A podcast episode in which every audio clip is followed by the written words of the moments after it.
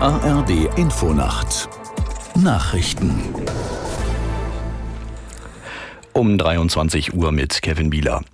Wegen vieler Schaulustiger in den Hochwassergebieten in Niedersachsen hat die Polizei ihre Kontrollen in den Sperrgebieten verstärkt. Landesinnenministerin Behrens sagte dem Spiegel, es seien sogar Kitesurfer gesichtet worden. Sie könne vor so einem lebensgefährlichen Unsinn nur warnen. Aus der Nachrichtenredaktion Ulrike Ufer. Wer als Schaulustiger selbst verschuldet in eine Notlage gerate, müsse damit rechnen, die Rettung dann auch selbst zu bezahlen.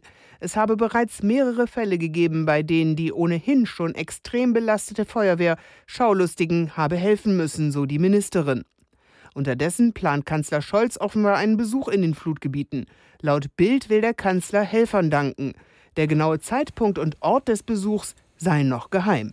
In mehreren Regionen in Deutschland bleibt die Hochwasserlage kritisch. Betroffen sind vor allem Gebiete in Niedersachsen und Nordrhein-Westfalen sowie der Süden Sachsen-Anhalts. Aus der Nachrichtenredaktion Veronika Streuer. Im Landkreis Mansfeld-Südharz wurde wegen des Hochwassers der Katastrophenfall festgestellt. Evakuierungen gab es hier bis jetzt aber nicht. Anders in Niedersachsen. Hier mussten sich etwa Bewohner in Lilienthal bei Bremen in Sicherheit bringen. Außerdem wurden alte Bäume gefällt, da sie auf die Deiche zu fallen drohten. In anderen Orten, wie etwa der Stadt Oldenburg, werden Evakuierungen vorbereitet.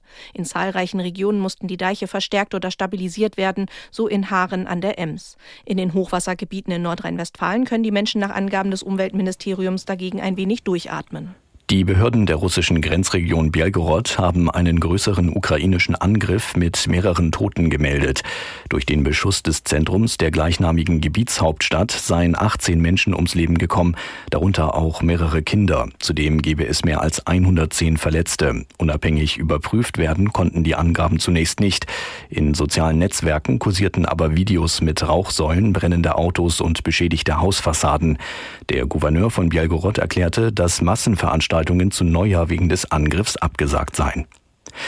Die niederländische Polizei hat in Amsterdam eine Autobahnblockade aufgelöst und etwa 300 Klimademonstranten vorübergehend festgenommen.